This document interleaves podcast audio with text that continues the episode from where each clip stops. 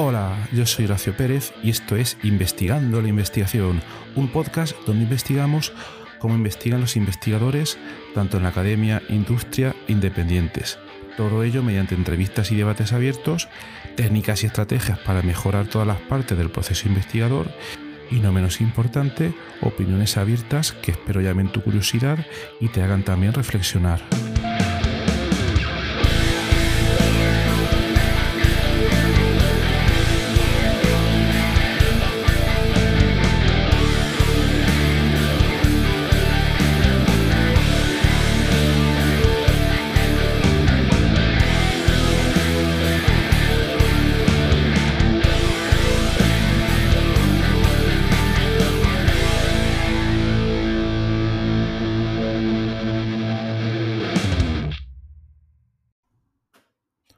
Hoy hablamos de cómo escribir para tu artículo, para tu trabajo de investigación, cómo escribir eh, un abstract que realmente impacte, que realmente esté bien hecho y que llame la atención no solo del editor al cual vas a enviar ese artículo, ¿vale? El editor de la revista, ese guardián de la puerta, ese boss, sino que además ese abstract que luego tengas escrito lo puedas utilizar en múltiples otros sitios para que eh, tu investigación tenga el, más el mayor impacto posible y que la gente al verlo diga, wow, esto es una pasada. ¿no? Entonces, hoy vamos a hablar de cómo hacer un abstract ah, interesante que impacte a la mayor cantidad de gente posible, tanto a los que están en tu campo como a los que no están y que les puede interesar cualquier tipo de investigación que esté bien hecha. Y luego además también cómo tener un título que sea al mismo tiempo impactante.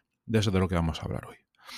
Entonces, en primer lugar, eh, vamos a suponer que ya tienes tu trabajo de investigación hecho.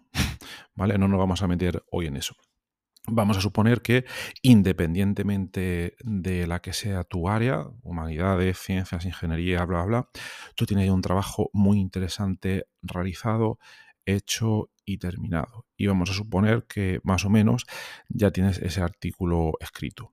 Puedes tener el abstract hecho o no, pero normalmente eh, los abstracts de mayor parte de la gente suelen ser un poco regulares. ¿vale? Aquí vamos a ver cómo hacer que impacte de la, mano, de la mayor manera posible. ¿De acuerdo? Entonces, como decíamos, tenemos ese artículo escrito y entonces ahora eh, nos vamos a basar en una, en una idea, en parte, que luego la, la pondré en las notas del programa.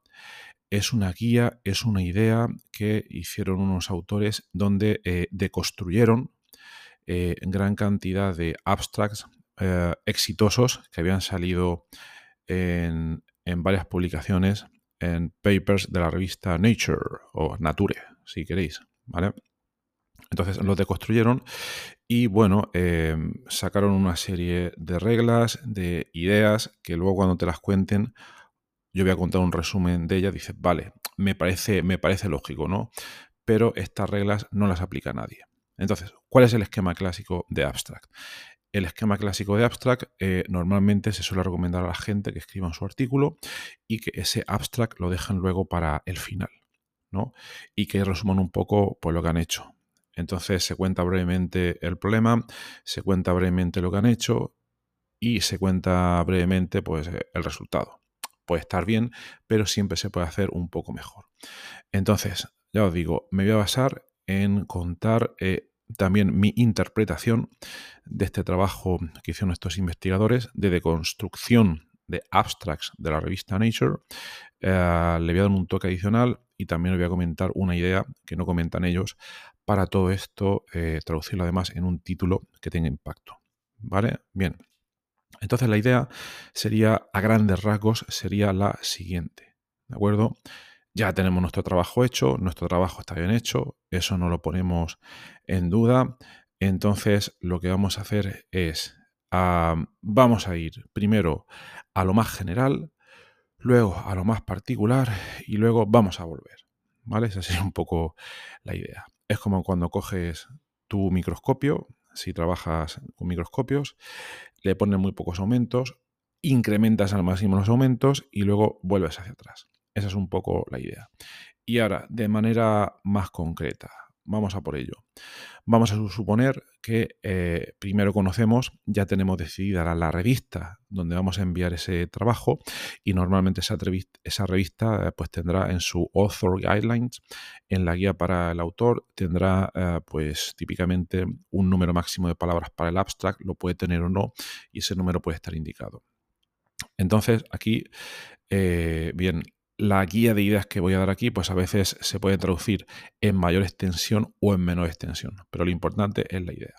Entonces, es un proceso que viene en, aproximadamente unas seis o siete fases, que serían las siguientes. Bien, al escribir el artículo, lo primero que tenemos que hacer es dar una idea lo más general posible para que alguien que no tiene ni la menor idea de lo que hace en tu campo lo pueda entender. Alguien que esté en investigación. Entonces, si tu campo es la arqueología precolombina o la física cuántica de neutrinos o sea lo que sea, si empiezas el abstract ya metiéndote en harina, pues la gente no va a entender de qué estás hablando. Entonces, esa es la razón. Primero, una frase, dos frases, dando una introducción lo más general posible a cuál es el campo en el que te mueves. ¿Vale? Voy a intentar irme al caso de la arqueología precolombina. Es un campo que no conozco, ¿vale? Por eso eh, voy, a intentar hacerlo ahí, ¿vale? Vamos a suponer entonces, eh, esas dos primeras frases serían, bien, eh, la arqueología precolombina trata el problema de estudiar las poblaciones de los primeros personas que vivieron en esta zona, etcétera, etcétera. Y se le da la razón de su importancia. De manera general, no nos metemos en detalle. Ese sería como el primer bloque. Siguiente bloque o siguiente parte.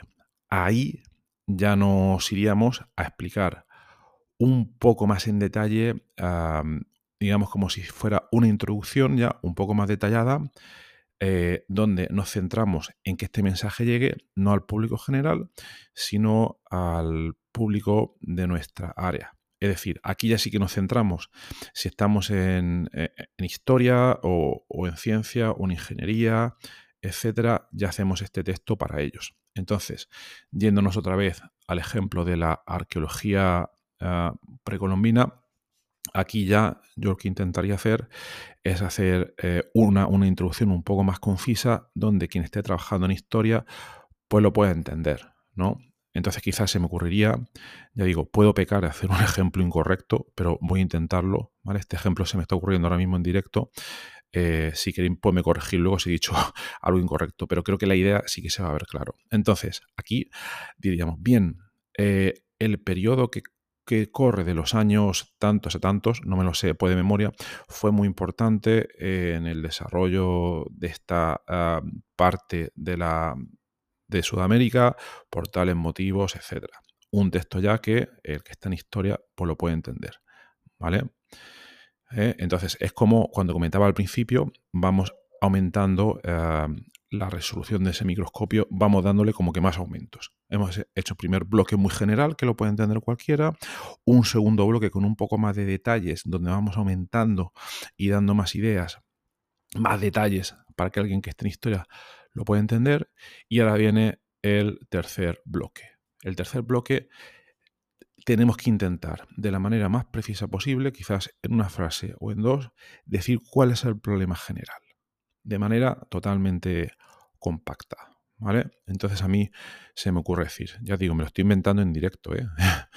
Entonces yo quizás diría, bien, eh, no se conoce todavía eh, cómo surgió la escritura en el periodo precolómbico. Me, lo estoy inventando, ¿vale? Imagínate que fue escritura cuneiforme, porque es de las que me suenan ahora mismo, pues eh, diría, ese es uno de los problemas, no se conoce cómo surgió la escritura y entonces eso eh, causa una serie de problemas porque no facilita el interpretar tales escritos que se han encontrado, etcétera, etcétera. ¿Vale? Una frase o dos frases que se entienda realmente el problema, incluso por gente que no esté en el área. Ese sería el tercer bloque. ¿vale? Eh, si os fijáis, estamos haciendo como un poco de storytelling, estamos manteniendo una especie de suspense para que resulte súper interesante y el que lo esté leyendo desde fuera le invite a seguir. Ostras, ¿qué es lo que me van a contar ahora, no? ¿Vale? Bien, entonces ahora vendría la cuarta parte. En esa cuarta parte lo que hacemos es resumir de la manera eh, más compacta posible y más general posible cuál es el resultado que hemos obtenido en nuestro trabajo. ¿vale? Yéndonos aquí a la arquitectura precolómbica, pues yo diría, bien, hemos encontrado una manera de eh, explicar cómo surgió la escritura en este periodo. ¿Vale? Eh, cualquiera lo puede entender más o menos y ya te haces una idea de por dónde puede ir el trabajo. ¿Vale? Como digo, de manera lo más general posible. Ahora, uno puede decir, vale, parece un resultado interesante, pero no sé hasta qué grado este resultado puede ser relevante o no. O como no soy del área, no sé si esto ya estaba hecho, o es algo muy trillado, o es algo muy novedoso, etcétera, etcétera. Entonces aquí viene un párrafo adicional. Bueno, párrafo no, porque todo esto va en un bloque de texto compacto. Viene otra parte donde lo que vamos a hacer es explicar en comparación cómo lo que ya se sabía o se había hecho, ¿vale? Cómo ese resultado que nosotros damos mejora y difiere de todo lo anterior, ¿vale? Para que se vea clara la justificación, estamos dando la justificación de lo que hemos hecho, ¿vale? Entonces, me lo voy a inventar otra vez. Imaginaos que decía, bueno, antes se pensaba que en, en, tal periodo, en tales años, había surgido la escritura y había surgido de esta manera o de la otra, según gran cantidad de investigadores, pero nosotros ahora mismo proporcionamos unas evidencias muy potentes de que la escritura surgió más tarde o más temprano y se hace de otra manera, cambiando totalmente el paradigma actual. ¡Wow! Entonces, claro, uno, uno lo escucha, lo, lee y dice, vaya, parece que están demostrando esto, eh, que es un resultado pues bastante, bastante potente, ¿no? Y entonces, hasta aquí hemos ido pues, para un público de nuestra área, ¿vale? Para un público, si estamos en, historia, para un público de historia. Y ahora eh, vamos a poner la, el impacto o la relevancia de este resultado, pero para un público mucho más general, para que cualquiera que no sepa nada, pues pueda entender, entender un poco la, relevancia de esto que hemos obtenido. Entonces aquí se me ocurría, por ejemplo, pues decir, bien, los resultados obtenidos permiten reinterpretar el modo eh, en que se descifraban los documentos precolómbicos y añade una gran cantidad nueva de información sobre la historia que no se conocía antes. Y de wow, es un resultado bastante, bastante, bastante importante, ¿no? Entonces hasta aquí estaría bastante bien. Bastante, bastante bien. Luego, los, eh, en el enlace que os pasaré sugieren una última parte donde lo que recomiendan es eh, poner esto en, un contexto un poco más general, pero yo no estoy de acuerdo con esta parte porque pienso que puede dar lugar a, confusión. Entonces, esta ni la voy a contar siquiera, pero luego lo podréis ver en el enlace que os proporcionaré en las notas del programa. ¿De acuerdo? Entonces, muy básicamente, hemos comentado un proceso que tendría como que seis fases y la voy a resumir muy rápidamente. Primero, una introducción muy genérica de cuál es el campo, que la puede entender cualquiera, pero cualquiera de la calle, ¿no? Luego una segunda parte donde se da mm, una introducción para la gente del área, si estamos en historia o en literatura o en química o en física, etcétera, hay que ser un poquillo más experto para poder entenderlo, ¿vale? Luego una tercera parte donde introducimos en una sola frase cuál es el problema que se da en ese campo. Luego otra frase una cuarta parte donde en una frase contamos el principal resultado que hemos obtenido nosotros de, manera impactante. Y luego seguimos con una quinta parte donde eh, comparamos lo que hemos obtenido nosotros con lo que ya estaba antes y porque lo nuestro es diferente y es importante. ¿De acuerdo? Y la última parte sería poner en un contexto general cuáles son las implicaciones de nuestro trabajo. Como veis, vamos desde lo más general a lo más concreto y luego volvemos. ¿Vale? Y esto difiere mucho de las estructuras normalmente más aburridas que no entiende nadie, donde en un abstract normal que puedes encontrar en el 95% de las publicaciones, lo que se hace es contar directamente ah, cuál es el problema, de tal manera que únicamente los expertos lo pueden entender y luego te cuentan muchos detalles de la metodología y a veces incluso no está claro cuál es el resultado que han obtenido ni te lo comparan con la relevancia de ese resultado con respecto a otros resultados anteriores. Y al final, obviamente, en una revista muchas veces lo que pasa es que no te dicen para que cualquiera pueda entender cuál es la relevancia pues, de ese resultado. ¿no? Entonces aquí solventamos todos esos problemas. Os estaréis preguntando, ¿y qué supone esto? Pues esto supone que cuando envías un artículo en una revista y lo recibe el editor en jefe, pues que eh, le impacte muchísimo más ese es el primer guardián de la puerta, ¿no? Y que eh, tenga más probabilidades de que pueda entrar en una revista. Luego, además, este texto lo puedes usar, lo puedes adaptar, lo puedes hacer más largo, más corto. Si luego divulgas tu investigación, ya sea eh, en redes sociales, LinkedIn, Twitter o muchas otras que hay. ¿De acuerdo? Pero de momento vamos a suponer que solo para, para revistas, aunque como he dicho, vale para todo. Entonces, con esto obtendríamos un abstract que sería de bastante impacto. ¿De acuerdo? Incrementaría las probabilidades de que fuera aceptado en las revistas. Ahora solo nos queda una cosa, que es el título, ¿vale? Vamos a suponer que eh, no tenemos título o que sí que lo teníamos, da exactamente igual. Entonces, yo lo que haría aquí es basarme en este abstract súper impactante que ya hemos escrito para redactar ese título. ¿Cómo lo podemos hacer? Pues hay múltiples maneras. Voy a contar dos maneras extremas. Yo lo que intentaría es quedarme de cada uno de esos bloques que hemos estado desarrollando con un término clave. Un término clave puede ser una palabra clave o dos palabras claves, etcétera, ¿vale? De las seis fases que hemos comentado. Eh, puedo coger a lo mejor dos, tres o cuatro y entonces me cojo un documento con seis líneas y en cada una de esas líneas pongo dos o tres o como mucho cuatro, ya hemos dicho, de esas palabras clave. Entonces al final tendría como una tabla que tendría seis filas con cuatro columnas. ¿Vale? Y no sé si os acordáis, los que estéis en la época digital, a lo mejor no, pero los que habéis hecho pasatiempos en el pasado, las sopas de letras, ¿no? Que a partir de una, un cuadro que tenía muchas letras aparentemente sin sentido, pues intentabais sacar palabras y demás. Pues aquí la idea sería un poco ver qué frases, qué títulos se nos ocurriría sacar al ver toda esa colección de palabras. Normalmente empezaría desde la primera línea hasta la última, pero esto puede mm, inducir un pensamiento un poco más difuso y que, se nos ocurran títulos que antes pues no veíamos tan fácilmente. ¿Vale? Esto es un poco pues, de pensar, reposar y volver a ver esta tabla no es evidente, entonces o simplemente lo dejo para que lo intentéis. Segunda aproximación, y esta es totalmente distinta. Aquí ya recurrimos al uso de las herramientas de inteligencia artificial y yo lo que haría aquí, eh, también lo podéis probar, pero os recomendaría primero hacer el esfuerzo de esta primera aproximación, sopa de letras si lo llamáis, sopa de palabras, sopa de eh, términos clave, ¿no? Y de ahí sacar cinco o seis títulos. Y luego yo me iría a herramientas como ChatGPT y entonces le haría un copy-paste de ese abstract que he escrito y le diría a varias cosas. Podéis intentar varias cosas. Uno, compactame este abstract que te voy a pegar en una frase de máximo 10 palabras, 20 palabras. Y sugiéreme cinco variantes. Esa podría ser una. Otra le podéis decir directamente, sugiéreme cinco posibles títulos para ah, esta investigación, para que sea un título impactante, etc. Creo que sea un poco la, idea.